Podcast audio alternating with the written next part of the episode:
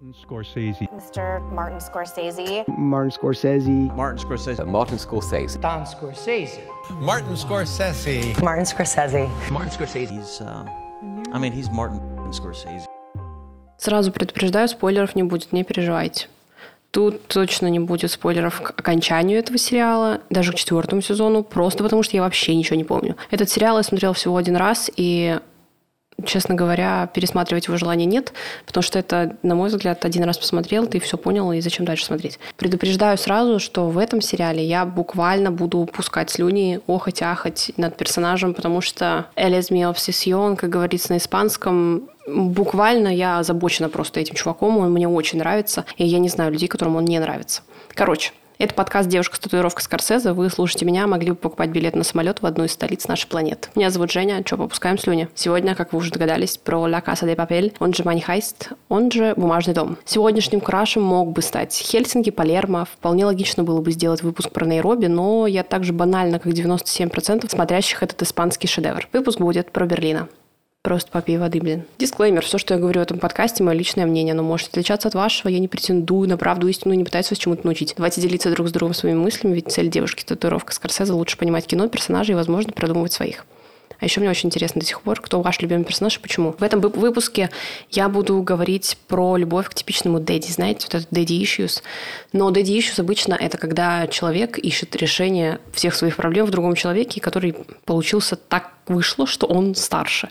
Это вопрос, который меня тоже очень интересует. Вся вот эта вот любовная история не в конкретном сериале, а просто в жизни, почему нам так нравятся возрастные мужики, почему все персонажи, которые лично мне нравятся, они намного старше, чем я. И вопрос еще в другом, уже конкретно про персонажа этого выпуска. Если бы Берлин играл не Педро Алонсо, был бы он таким же манящим или нет? И вообще для меня еще загадка вообще во всей этой ситуации, как кому-то может нравиться Рио или Денвер, когда или даже профессор, когда там есть Берлин. Но обо всем по порядку. О чем сериал? Если вы не смотрели «Бумажный дом», вы, скорее всего, «Игру престолов» не видели. Я вас не осуждаю, я просто не очень понимаю, как вы смогли под этим вот ажиотажем людей вокруг просто не сломаться и не начать это смотреть. Вопрос как. Тут спойлеры будут, но они будут только в конце. Я буду предупреждать, чтобы вы чуть-чуть перемотали. Короче, про что сериал? Профессор – это такой гений. Но он гений лох. Вот будем откровенны, он прям лошара. Эль профессор, он собирает преступную банду, чтобы ограбить испанский королевский монетный двор. Это тот самый бумажный дом. Если что, там печатают бабки. Они берут заложников, и за 11 дней они хотят напечатать 2,4 миллиарда евро. Повторю, 2,4 миллиарда евро. Это капец как много. Чуть-чуть спойлер, не спойлер, они не смогли столько напечатать, они напечатали чуть меньше половины. А это, между прочим, 984 миллиона евро, что тоже очень даже до хрена. В третьем-четвертом сезоне они грабят уже другое место. Они организовывают ограбление Банка Испании.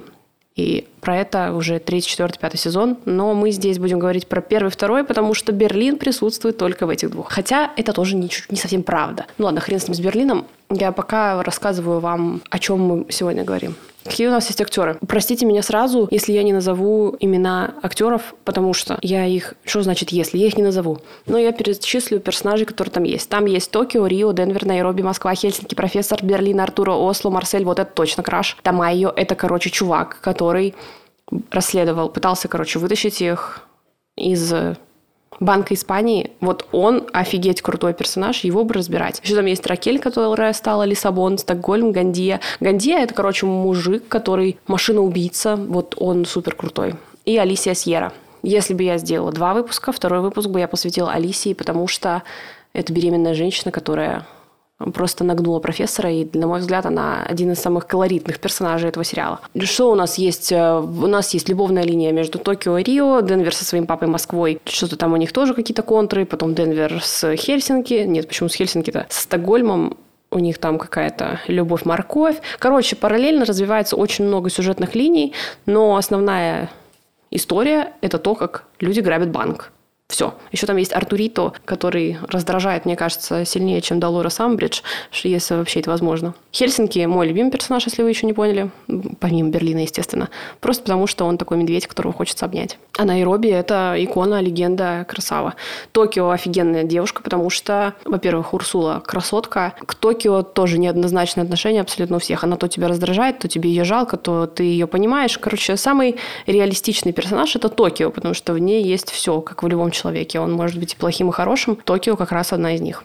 Плюс у Токио интересная судьба. Этот сериал изначально показывали на испанском телевидении, но он провалился, что сейчас кажется невозможным. А дальше его купил Netflix, и случилось то, что случилось. Это стало прям сенсацией испанский сериал, который был в топах всех рейтингов. Мой любимый факт об этом сериале, что сценарий пишется на три серии вперед, и никто не знает, чем на самом деле все кончится. Мне кажется, они знают основу, потому что все вот эти технические штуки, как оно что грабится, это надо понимать. Но даже актеры не знают, чем кончится история их персонажа, и это очень круто, и мне нравится, как работают сценаристы. Для меня это самая интересная часть. Почему этот сериал стал таким, и почему его все любят? Он про свободу и борьбу. Здесь суть не в ограблении, тут суть не в наживе, тут суть в том, чтобы бороться за идею. И поэтому людям так откликается все это, потому что они видят в этих персонажей свободу. Она вот она, свобода в человеке. Они друг другу доверяют, что сейчас тоже очень редко. Плюс они стали семьей, и многим не хватает этого ощущения, э, когда ты можешь разделить что-то с другим человеком. Все персонажи в этом сериале очень такие отверженные, они готовы рискнуть собой ради друга, и это очень, как бы так сказать, чтобы не обидеть всех людей. Таких людей мало в жизни. Зато когда ты смотришь с ними сериал, ты думаешь, что когда-то еще ты встретишь подобных товарищей. Плюс, почему работает этот сериал, это уже вопросу о его создании, потому что все происходит в одном месте, и это похоже на ситком, когда ты знаешь, что тебя не будут показывать разные локации, ты в одном месте находишься. Это всегда работает, это всегда лучше работает, чем много мест. Ну, короче, это чистый а-ля ситком. Представьте офис, они же тоже в одном месте все время находятся. Вы прекрасно понимаете, где там их общий зал, где кабинет чей. Вот тут то же самое. До «Игры в кальмара» и «Бриджертонов» этот сериал был самым популярным на Netflix, и можно понять почему, потому что там очень много интриги, все серии строятся на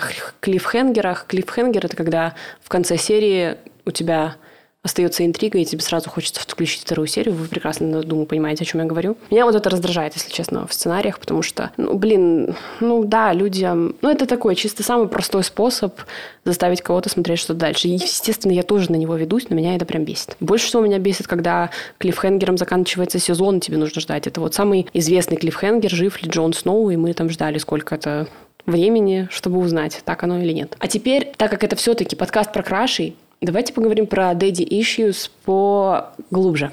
Поглубже. Очень интересно. Сразу к Фрейду тогда перейду. По Фрейду любовь девушек к взрослому мужчине или же мужчины к взрослому мужчине или женщине – это замена родителя. Чаще всего отца, фигуры отца, потому что ты ищешь человека, который решит все твои проблемы. Есть версия, что daddy issues формируются из-за страха сепарации от родителей и, например, у вас была какая-то дисфункциональная, какое сложное слово, дисфункциональная семья. Там отец пил, мать не обращала на вас внимания, и поэтому вам нравится, что кто-то сможет вас защитить. Моя любимая версия, что ты влюбляешься в мужиков постарше, потому что ты хочешь, чтобы тобой доминировали. Или просто я не хочу ничего решать, пусть вот этот дядечка все сделает за меня, ну или женщина. Мне кажется, что мужчины, они как вино, не все. Есть такие, которые там как самогон только бродят. А есть мужики, которые реально как вино, с годами только лучше. Например, Аль Пачино. Сейчас он уже прям дед-дед, но вот когда ему было там около 60, он же вообще был просто восхитителен. Джордж Клуни. Он мне совершенно не нравится, но он с возрастом становится все краше. Вообще седина – это новый черный, скажем так. Но в основном проблема-то вот этого любви к мужикам постарше, все ищут выгоду. Когда я говорю мужики постарше, мы понимаем, что я и женщин тоже имею в виду. Женщина видит, что за вот этим мужиком очень удобно. У нее есть материальная выгода, ей не нужно особо напрягаться.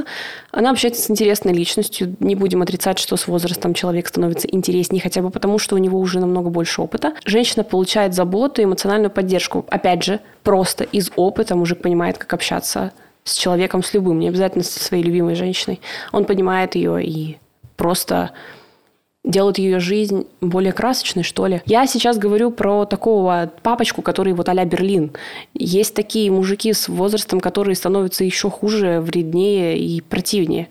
Мы говорим про классическую ситуацию. Взрослый мужчина кажется надежней, как будто бы он от тебя не уйдет, как будто бы ты будешь с ним как за каменной стеной, просто потому что, а что, куда лучше, чем я-то? С ним уже там не страшно создавать семью, на него можно положиться.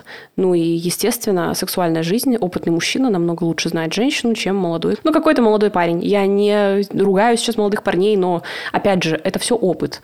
Любая сфера жизни – это опыт. Но еще мужчина, который постарше, он не зациклен на себе, он обращает внимание на свою мадам. Как неловко было все это говорить. Хотя почему? Теперь мы вернемся к бумажному дому. И, наверное, я в каждом выпуске буду какую-нибудь любовную историю имеются в виду любовные какие-то вот такие вот а любовь к взрослым мужикам, разбирать просто со стороны психологии, потому что мне интересно и так проще, опять же, понимать персонажей. Если вы еще не поняли, этот подкаст создан не для того, чтобы понять персонажа. Этот подкаст для того, чтобы лучше людей понимать, потому что таких людей, как этих персонажей, тоже ну, очень много. Итак, «Бумажный дом», вернемся к нашим баранам – они не бараны. Господи. Короче, главный герой. И у нас есть закадровый голос. Это Токио. Она ведет весь сериал, даже... Так, это спойлер, не спойлер. Короче, она ведет весь сериал. У нее любовь с Рио. Они то сходятся, то расходятся. Еще там есть Денвер со своим отцом из Стокгольма, у них своя история. Профессор и Ракель, они за пределами банка, за пределами монетного двора, что у них тоже своя линия. И сама вот эта вот история, она строится параллельно главной истории, чтобы замкнуться в итоге. Но я про все вот это говорила уже в начале. Я сейчас скажу основную претензию, что ли, к этому сериалу на просторах интернета. Очень ругают его за банальность. Я не спорю. Здесь использованы методы, ну, прям сильно банальные. Все очень понятно становится с самого начала потому что ты веришь, что у них все получится, и в итоге твои ожидания оправдываются. Тут есть типичная линия, но она перевернута. Ход, когда есть девочка-ботаник, она влюбляется в хулигана, и у них любовь-морковь. Здесь то же самое, только наоборот. Тут есть маленький гений, маленький, я имею в виду по возрасту, это Рио, и в него влюбляется бунтарка, точнее, он влюбляется в бунтарку. Я вообще сомневаюсь, что Токио способна испытывать какие-то чувства. Довольно банальный ход с Денвера и Стокгольм. Стокгольм — это Моника, Стокгольм — это ее кликуха стала потом. Тут очень предсказуемы смерти, тут прям очень предсказуемо, что если сейчас посвятили серию персонажу, скорее всего, он сдохнет. Сто процентов. Профессор для нас тоже известный архетип уже это гений социопат, но он не совсем социопат, он еще и лох. Вот реально такой лох по жизни, но его специально таким делали. Он изначально, кстати, в сценарии не был прописан как лохота, но его сделали лохотой именно актер, который его играет. Я забыла, как его зовут, гуглить мне впадло. Полиция тут выставлена как идиоты последние, вообще ничего они не могут сделать. Один профессор такой вот умный. Возможно, так и есть, но это немножко раздражает. Но там появится потом Алисия Сьерра, моя любимая, моя любимая, моя любимая но все равно потом даже она полицию выставит идиотами. Но раз уж мы говорим про персонажей, перейдем к тому, ради кого мы здесь сегодня. Это Берлин. И для, у меня для вас новость, которую я узнала, пока готовилась. Я прям танец победный, что ли, вытанцевала. У Берлина будет свой спин Прикиньте, он настолько легенда, что ему посвящают новый свой сериал. Вот это лучшая новость, которую вы могли узнать из этого подкаста. Играет Берлина Педро Алонсо. Это довольно известный испанский актер. У него даже есть сериал, в котором он играет главную роль. Вы можете зайти на страницу в Кинопоиске и все про него прочитать. Мы здесь ради Берлина, а не Педро. Берлин — это вор, любитель костюмов и жестокий мужик. Но он явно ловелас, что делает его таким манящим. Сам Педро Алонсо это его цитата, сказал, если 97% зрителей говорят, что их любимец Берлин, что это говорит о нашем обществе? И он прям возмущается, как так, вот это говно любят все. Ну, потому что, по сути, это Берлин. Чувак вообще не очень, чел не пишет там 12, он прям сильно нехороший человек. Почему его так любят? Потому что я это все выводы-то сделала. Потому что у него есть внутренняя свобода, довольно сомнительная мораль, но он верит в себя и в идею, и он свободен от каких-то социальных оков. Ему абсолютно на все насрать. Ощущение, что он с рождения потерял совесть. Он рад всему, что происходит вокруг. Он не видит каких-то проблем или загвоздок. Все, когда что-то идет не так, он видит это как задачу, которую надо решить. У него все вокруг приключения. Ему интересен мир вокруг, потому что он хочет его покорить.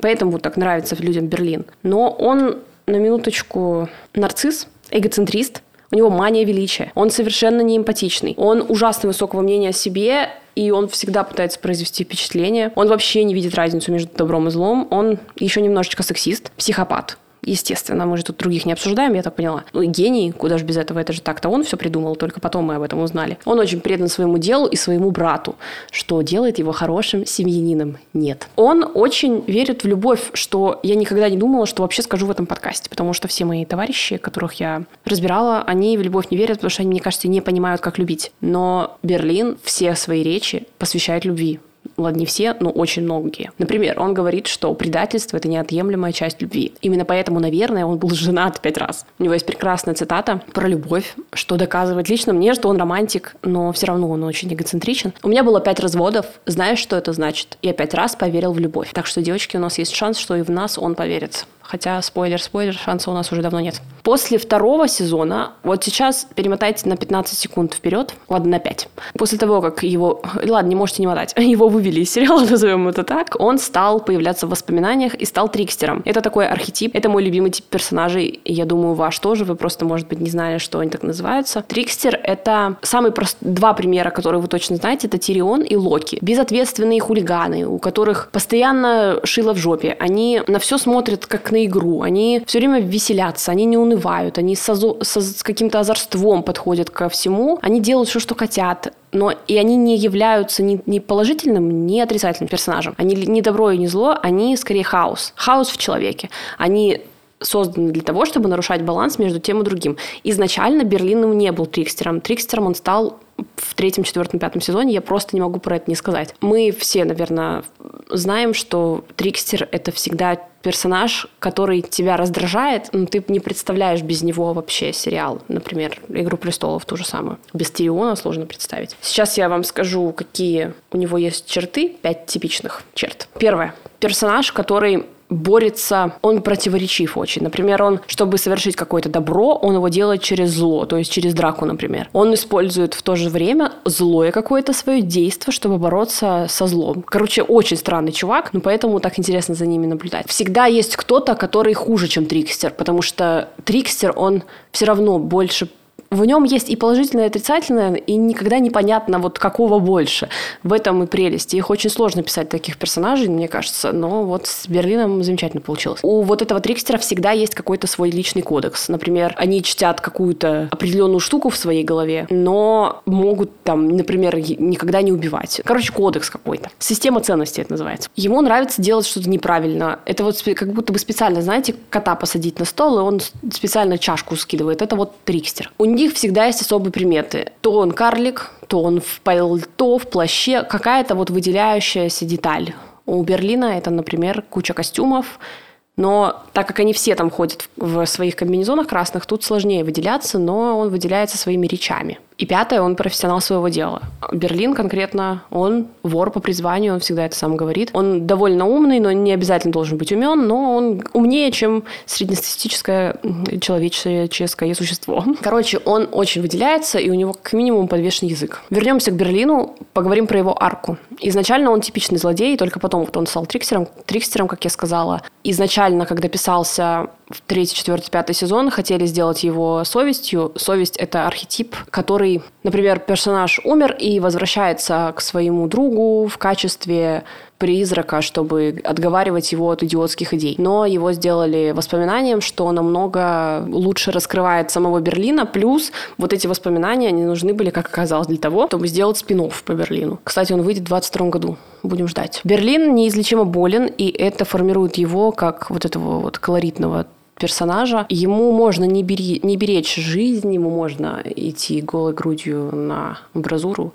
Он хочет доказать брату разве что, что он не кусок говна, и он способен на какие-то действия. У Берлина есть момент, когда он из плохого парня, и мы прям видим этот момент, становится хорошим парнем. Это случается... Спойлер, спойлер, спойлер. Перемотайте вперед, когда он идет... Короче, когда он жертвует собой, чтобы идея жила. Он рискует собой ради мира. Помните, вот эту я говорила в каком-то выпуске выпуске фразу «злодей пожертвует миром ради тебя», а он тут жертвует собой ради мира, только мир здесь — это их ограбление. Психологических проблем у Берлина, я думаю, хреново гора, но он типичный психопат, и у него еще, мне кажется, СДВГ, синдром дефицита внимания. Потому что он пять раз женился. Это ему уж насколько скучно становится. И не впадлу жениться. Это же какой геморрой. Мне еще кажется, что у него куча зависимостей. Например, вот опять же, женитьба говорит об этом. Хотя, может, он просто любвеобильный, кто знает. Будем придерживаться, наверное, версии, что он просто любвеобилен. Людей вокруг Берлин не видит. Он ими манипулирует. Он ими играет как игрушками. Он как бог. Вот тут, тут в роли бога, потому что он руководил вообще-то всеми ограблениями. Он придумывал, кто куда встанет, как будто они на шахматной доске, и он играет ими. Они для него инструмент. Все люди – инструмент. Это говорит о нем какая очень эмпатичном человеке. Нет. Он умнее 99% людей. Он очень любит женщин. А поэтому, наверное, в него влюблены все зрительницы. По нему видно, что он прям любит женщин, но любовь у него немножко диковатая. Он умеет ухаживать. Можете представить себе вот это вот красивое свидание, которое он может устроить. Урывками мы видим, как он ухаживал за своими девушками, женщинами, женами. Жизнь вокруг него, она как будто бы блестит все время золотом, отливает, на это дорого-богато, как говорится. Хочется верить, что у него все такое изысканное. К таким людям тянешься, даже когда ты понимаешь, что, по сути-то, он кусок говна. Ну, вот откровенно говоря, Берлин не лучшее, что можно представить в качестве мужчины рядом. Мне почему-то кажется, что он понял мир, потому что ему же скучно все время. Ему скучно, и он поэтому развлекает себя вот этими преступлениями, продумыванием, потому что он не может без этого. Он с детства. Это вот тот случай, когда и папа, и сын, и младший брат стали ворами, но ему хочется, чтобы все было красиво вокруг него. Он хочет, чтобы его запомнили. Он хочет всех обмануть. Тут другое слово должно быть. Он хочет вот этой красоты. В каждом выпуске я говорю про особенности характера персонажа, но Берлин, можно сказать, вот какая у него изюминка, да, есть. Ага, только Берлин, он сплошной изюм. Он просто... Фраза «Кто тут папочка?» Она прям про него. Вы, вы видели вообще его? Ну, как? Он владеет языком восхитительно. Я говорю про речь, а не про то, что вы подумали, я понять не имею. Переговоры – это его конек. Он очень уверен в себе, это всегда манит. Он отлично и быстро реагирует на кризисы и может сообразить, как решить невозможное. У него очень много знакомых, мне кажется, они все боятся, и поэтому ему помогают. Но в душе Берлин, мне кажется, романтичный ребенок, которому пришлось рано повзрослеть, поэтому он не ценит свою жизнь. Он хочет побыстрее с ней расстаться, даже когда это не обязательно. Плюс он, на минуточку напомню, снова при смерти, поэтому ему в целом этот мир абсолютно понятен. Может быть, он тоже идет к реке, не знаю. У него офигенные костюмы, когда мы видим его в реальной жизни. Костюм тройка на свадьбе, он просто прекрасен. Он отлично танцует, поет. И вообще он очень ход. И в комбинезоне красном он тоже очень горяч. Как же я горяч. Ну что, краш-тест? Потому что тут, кажется, у нас будет победа. Краш-тест. Краш-тест. Краш-тест. Краш-тест. Краш-тест. Краш-тест. Краш-тест. Ну что, эгоист он или жертвенный? Вот тут загвоздка, потому что два в одном. Он, конечно, эгоцентрист еще тот, он даже не эгоист, но он пожертвовал собой в итоге. Поэтому два в одном, и если вы видели сериал, вы понимаете, о чем я говорю, наверное, это будет 5 из 10, просто потому что это два в одном. Ценности Берлина. Ему важна идея, и я думаю, если у него есть любимая женщина, он ее носит на руках и все для нее делает. Точнее, не то, чтобы я думаю. В пятом сезоне мы узнаем, что любовь и даже Берлина немножечко затуманила ему мозг. Прикол в том, что он устраивает все эти ограбления не ради денег, а ради забавы. Они деньги ему как будто бы неинтересно. Ему хочется просто реализовать то, в чем он хорош. И это очень круто. С таким стопудово не пропадешь, я думаю. Потому что он найдет, как развлечь свою мадам. И вообще, короче, тут точно 10 из 10, просто потому что он живет своей идеей, реализуется на 100% и всегда знает, как себя развлечь. Это очень круто. Таких людей я редко встречала.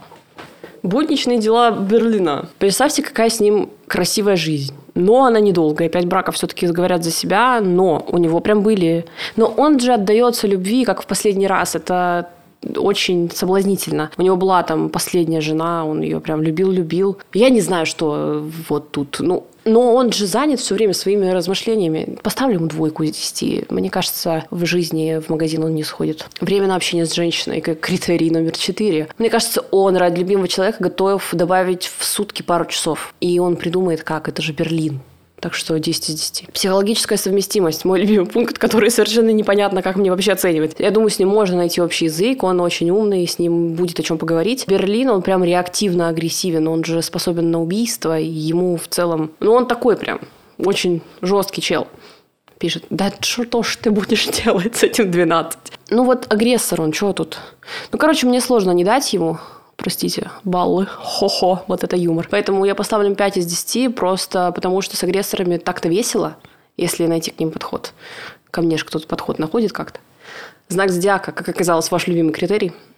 Я где-то нашла, что он скорпион, и подумала, что я даже дальше искать не буду, потому что это сразу 10 из 10, во-первых. Он же прям типичный скорпион. Он обаятельный, он хладнокровный лидер, он очень харизматичен, он расчетлив. Как ему не дать? Вот скажите мне. В итоге, я посчитал, у него 42 балла из 60. И походу это краш крашей. Хотя, ладно, краш крашей будет кто-то, у кого будет больше 50 баллов. Но пока Берлин просто лучший, и он прошел краш-тест, и мне плевать, если вы считаете, что таких людей лучше не считать своими мужиками. Мне зашло, мне нравится. Классический вопрос, кто был бы парнем лучше, Наверное, стоит упомянуть, что в этом сериале есть парни, которые были бы прям супер бойфренд, бойфрендами, но они не любят женщин. Например, Хельсинки. Еще, мне кажется, Марсель был бы крутым, но он такой, как собачка, как такой слуга. Но он просто очень крутой, мне он очень нравится. Хельсинки это прям...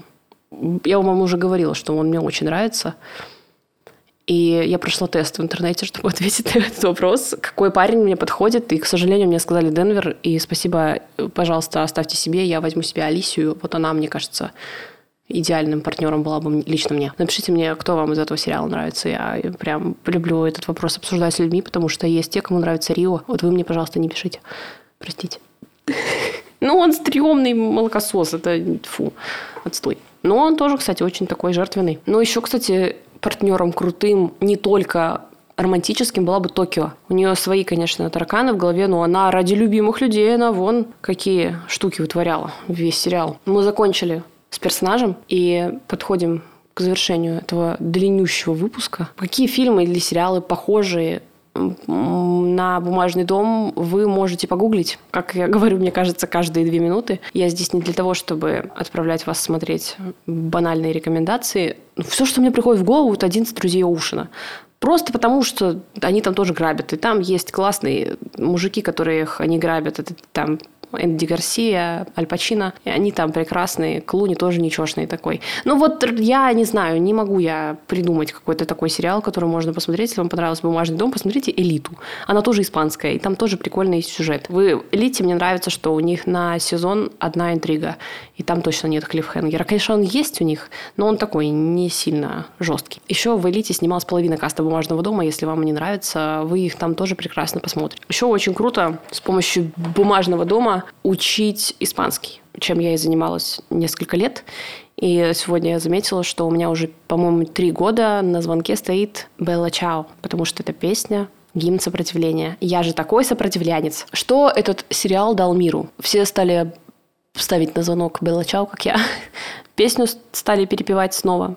Гимн сопротивления использовали даже на каких-то забастовках. Люди вспомнили, что их истинное желание – это желание свободы, они готовы бороться за нее. Люди обратили снова внимание на испанское искусство, потому что в этом сериале персонажи ходят в масках Дали, и все стали интересоваться Испанией. Рейтинги у этого сериала были пушечные, как я уже говорила, на Netflix. Он стал в топе на какое-то время. Мне очень понравился подход к созданию сериала, точнее написанию сценария. Было прикольно об этом узнать, и я вообще люблю вот эти все закадровую историю. Люди стали придумывать себе клички как города. Можете написать мне, как бы вы себя назвали. Я очень долго думала. Я бы хотела, чтобы меня звали Дубилиси. Очень. Как Халиси. Этот сериал доказал, что провал на телевидении – это не конец. Тебя может купить Netflix, и все у тебя будет хорошо. Может, когда-нибудь меня тоже купит Netflix. Тут должен быть анонс следующего выпуска, но к Новому году будет эпизод, к которому вам точно не надо готовиться, потому что вы сто процентов либо читали, либо смотрели то, о чем я буду говорить.